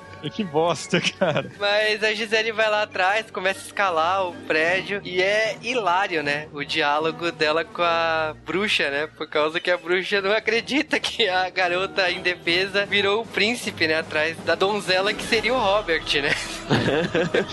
Mas quem salva o dia nessa cena aí acaba sendo o esquilinho, que ele tava preso numa daquelas bolinhas, né, de, de hamster. O príncipe encantado vê o esquilo no, no chão e o esquilo ele faz uma mímica e ele olha: Ah, a, a rainha maligna e você quer salvar a Gisele, é isso? Por que você não falou antes?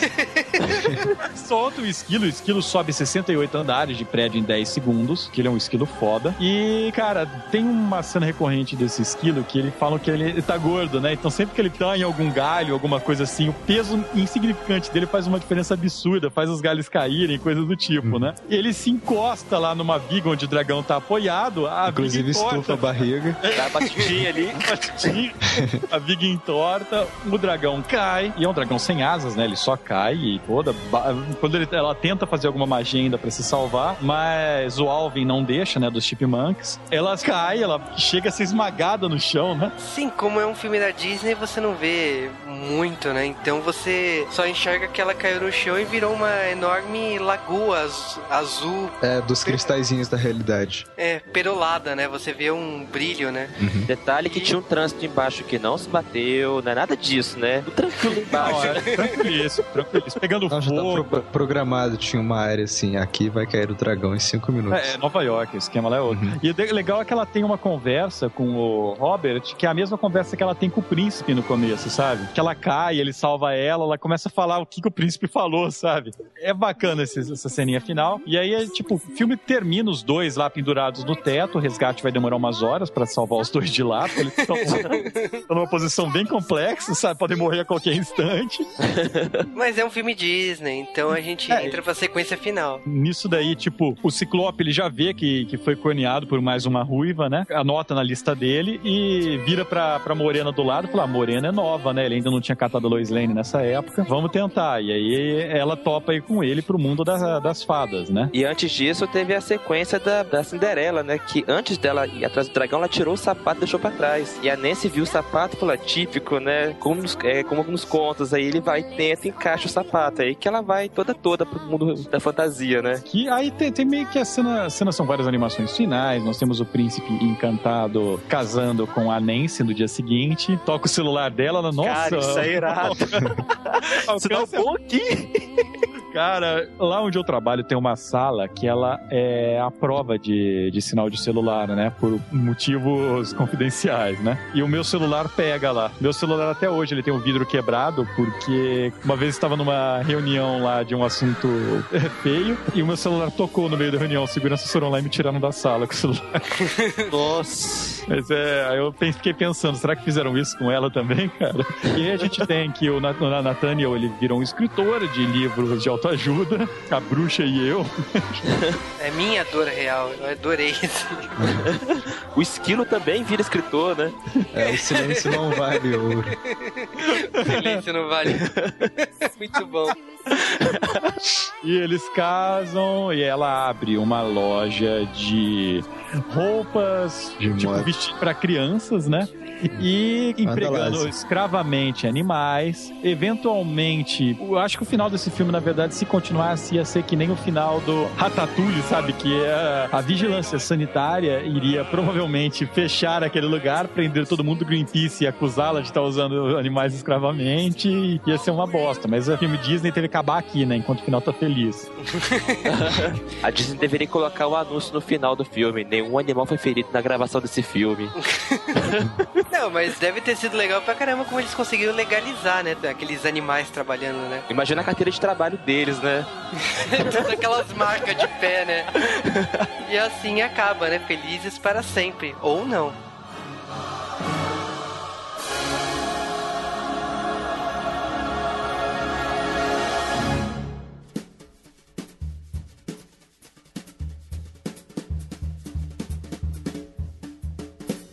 E agora é o momento do intervalo, aquele momento que você vai ao banheiro, quando você vai pegar alguma comida. Pelo amor de Deus, não faça as duas coisas ao mesmo tempo. E estamos aqui de volta com o Jonas do Disney Mania. E estamos aqui para falar algumas curiosidades que não falamos no primeiro bloco, porque era natural dividir em dois blocos. E dessa vez temos que falar do diretor, né, que é o Kevin Lima. Ele, por mais que você conheça só por animações, ele fez o filme do Pateta em 95, fez o 102 Dálmatas, fez o Tarzan e Encantado em 2007. E atualmente ele tá fazendo filme relacionado a Branca de Neve para sair em 2012. E, cara, mas eu acho que quem a gente quer mais falar aqui, né? Eu acho que quem é mais relevante aqui a falar é da Gisele. E vamos falar aqui da Amy Adams. O que, que você sabe da Amy Adams, Jonas? Bom, eu sei que ela tem carinha de criança boazinha. Cara, eu sei que ela é a nova Lois Lane nos cinemas, né? O filme da Warner que tá saindo, ela foi escolhida pra ser o- a nova jornalista lá do Planeta Diário. Mas eu vou te dizer que eu também conheci ela por causa desse filme. Porém, ela fez algumas coisas relevantes. Ela fez Casa Comigo, Júlia e Júlia, Pé na Estrada. E atualmente ela tá fazendo o filme dos Muppets, da Disney. Uhum, mas acho que a gente pode afirmar que Encantada foi o que alavancou a carreira dela pro cinema. Provavelmente. Ela tinha filmes antes, mas eu acho que depois de Encantada tudo mudou, né? Agora, falando um pouco do par romântico dela, né? Que não é o príncipe, ah, falando um pouco do Patrick Densway, eu acho que o pessoal conhece mais por- pelos filmes dos anos 80 dele, né? Como Loverboy, o Garoto de Programa, Namorados por Acaso, o Cadillac Azul.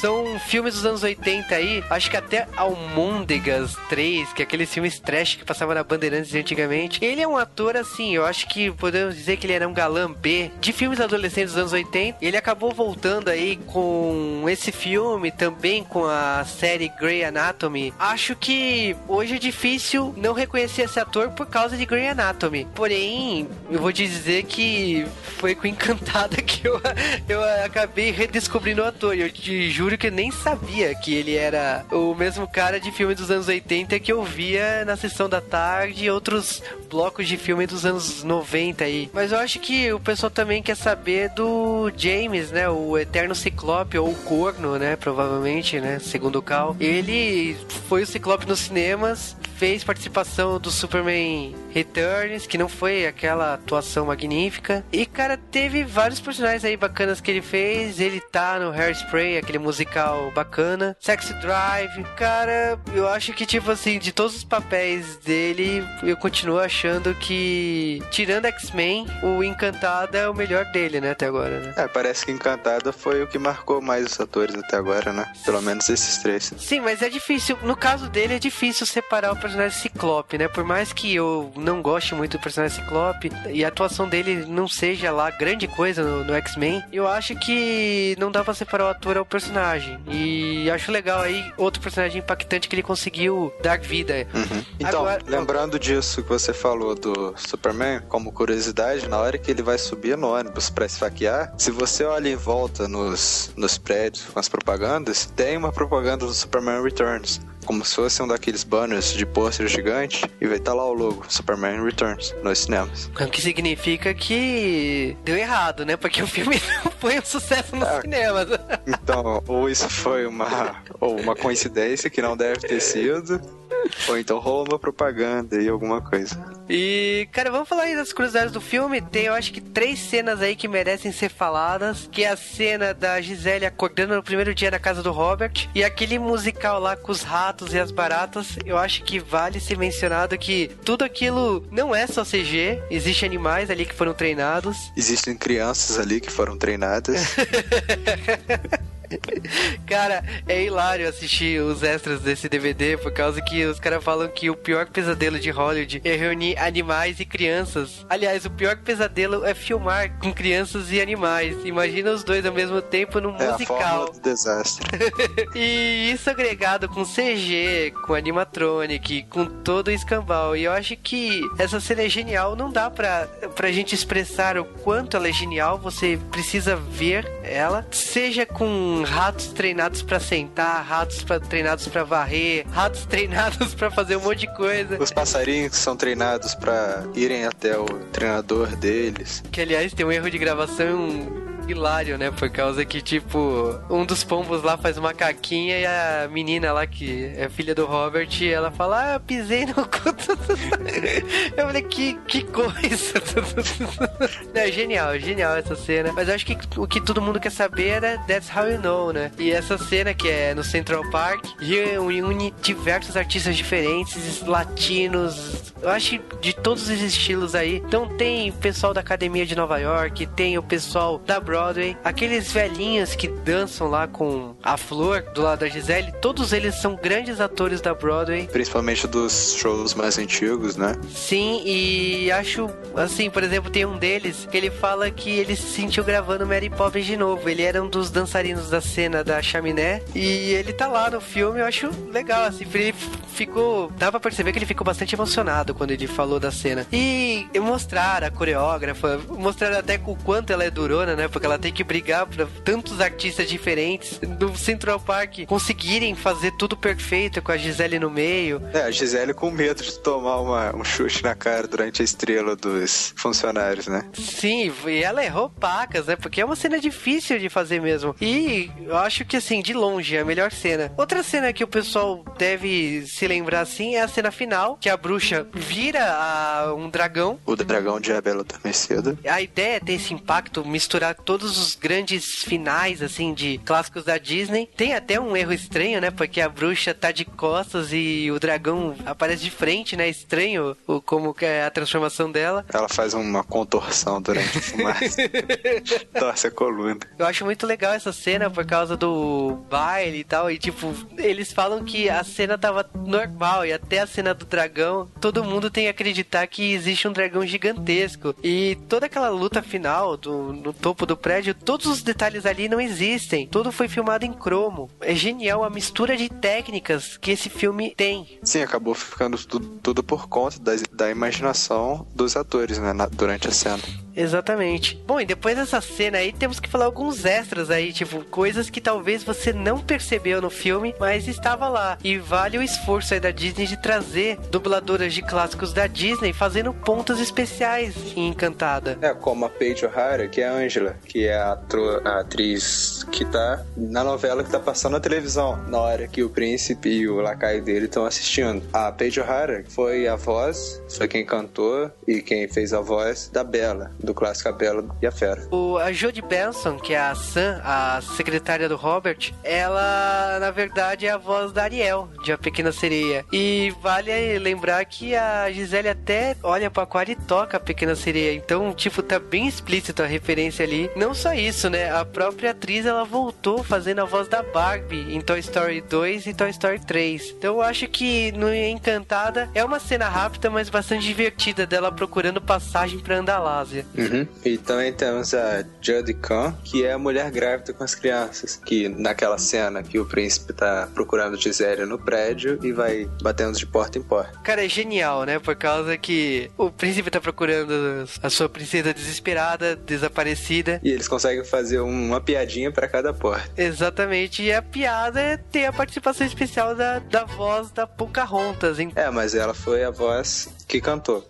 não foi a que atua. Sim, é meio triste isso, mas tudo bem. Uhum. É, Ela devia abrir a porta cantando, então, né? Quem é você? Você chegou muito tarde. é esse dá pra reconhecer. Outra curiosidade aí legal aí é a Julia Andrews, né? A Mary Poppins, a protagonista de um dos melhores musicais da Disney, eu acho que da história. E ela aparece como a narradora do filme. Ela também fez Diário de Princesa e tal, mas vai lembrar aqui que Encantada ficou conhecida, aliás, a própria Amy Adams foi muito tempo comparada com Mary Poppins por causa desse personagem. Então é interessante a referência aí da Julia Andrews no filme. Uma coisa que eu acho que o pessoal sempre pergunta, vai rolar continuação, como que é e tal. Desde desde sempre, né? Desde quando o filme acabou, o pessoal fala de continuação. Eu, na minha opinião, não gostaria de uma continuação, acho que a história acaba ali, mas desde 2010 aí o boato tem se tornado forte, o próprio compositor, o Alan Menken, falou que ele não acredita sem ver. E isso aí depois foi reforçado pelo ator que fez o príncipe, né? Que, que é o James, e ele falou que ele não acredita sem ver um roteiro. Eu acho estranha a ideia de uma sequência. É, Não se a vou- Disney ficou capaz de fazer uma coisa pelo menos equivalente ao primeiro, né? Continuar com homenagem. O próprio James ele fala que, tipo assim, ele e a Amy eles estão envelhecendo. Então, um clássico não envelhece. Então é perigoso uma sequência demorar muito pra sair. É, pois é, já faz quase cinco anos, né? É, e sei lá, eu acho que Disney, pelo, pelo seu histórico, não faça sequências. É, é muito difícil vocês fazerem uma sequência boa, então. É, isso a gente fala porque a gente tá traumatizado, né? Com aquelas animações feitas em Flash. É, o Rei Leão 2, tudo 2 aí. Cinderela, que foi até o 3, que voltava no tempo, etc. Aí nisso a gente fica um pouco receoso. Agora, se ela pegar pelo menos as ideias da Pixar, que até então só fez uma continuação e que foi Toy Story, mas que todo mundo gostou mais do 2 que do 1, todo mundo chorou com o terceiro filme. Então, eu acho que ela pode ser capaz de fazer alguma coisa decente, pelo menos, pra continuar a, a magia, a história que ficou no primeiro filme. É, porque a Pixar tá trazendo carros, os próprios incríveis, eu acho que vai ganhar, acabar ganhando continuação daqui a pouco. Monstros então, S.A. Monstros S.A. que também já foi oficializado Sim, vai ser uma. Não vai ser uma sequência, todo mundo espera, né? Na cena final, que ele tá abrindo a porta, só que não É, é. que é a Academia Monstros, né? Eu acho que, tipo, a filosofia de animações ruins da Disney foi nos anos 90 com VHS. Eles estavam vendo que VHS vendia pra caramba, então Fazia fizeram. uma coisa de qualquer jeito assim e jogava no VHS. Exatamente. Aladdin veio com isso, né? Eu acho que Aladdin foi um dos primeiros dessa ideia de dar continuação em tudo. E acho que a Disney, se fizer uma sequência, que faça direito. Então, mas acho que quanto a isso a gente pode ficar um pouco menos preocupado atualmente, já que o John Lasseter, que antigamente era da Pixar, agora ele é o diretor geral do setor de animação da Disney. Ele tem um lema que é uma animação, uma sequência, não pode, não deve ser produzida, a não ser que seja para superar a original. O que, pra mim, é fundamental aí. Foi o que a gente falou de Toy Story 2, que acabou sendo superado pelo primeiro. Isso. Então, é isso, né? Vamos voltar para o mundo de Andalásia.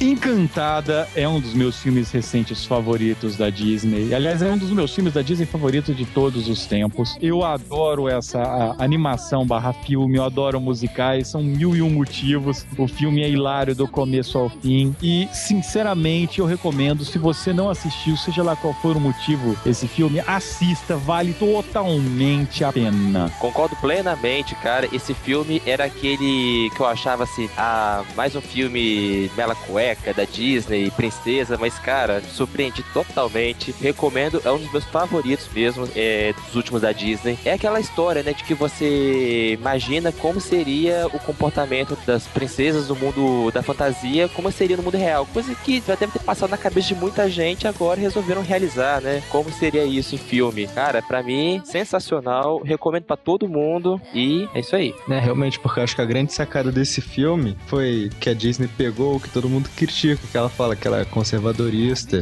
que tudo, os filmes que ela faz é tudo fantasia, nada a ver com o mundo real. Então ela pegou justamente essa ideia que algumas pessoas tinham dos filmes dela e aí jogou num filme misturando, batendo de frente realidade com ficção. Inclusive esse filme, quando eu assisti em 2007, tinha 15 anos, foi igual eu falei, o primeiro filme que depois de assistir eu fui pra internet procurar sobre o filme e tal.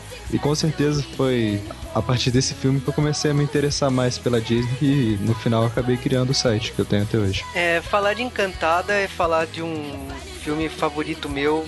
Foi o filme que me fez voltar a gostar da Disney. Eu tinha as fitas da Disney, eu não tive Disney em DVD, eu pulei logo para o Blu-ray. E o- um dos poucos DVDs da Disney foi o Encantada, depois acabei recomprando em Blu-ray. Eu adoro esse filme, adoro a participação da Susan Sarandon como a, a bruxa. A Gisele, né, que é a Amy Adams, é sensacional. O, eu gosto muito dessa ideia de desenho encontrando live action e toda a proposta aqui é muito bacana, assim, eles conseguiram trazer o mundo da fantasia e a realidade em discussões que eu acho muito legal e que com certeza já passou na cabeça de muita gente. Encantada, pra mim, é, tem músicas que fica na cabeça até hoje. Eu vejo esse filme, as músicas vão ficar na minha cabeça por alguns dias. O elenco é perfeito. Eu não sei o que criticar, assim. Eu adoro esse filme. É um dos meus filmes favoritos, assim. E com isso terminamos o nosso podcast de Encantada. E eu tenho uma pergunta pra fazer pro Daigo. Ah, conta aí. Daigo, o Jonas é 11 anos mais novo que você. Você não se sente velho pra caramba gravando isso, cara? Cara, eu tava pensando exatamente nisso.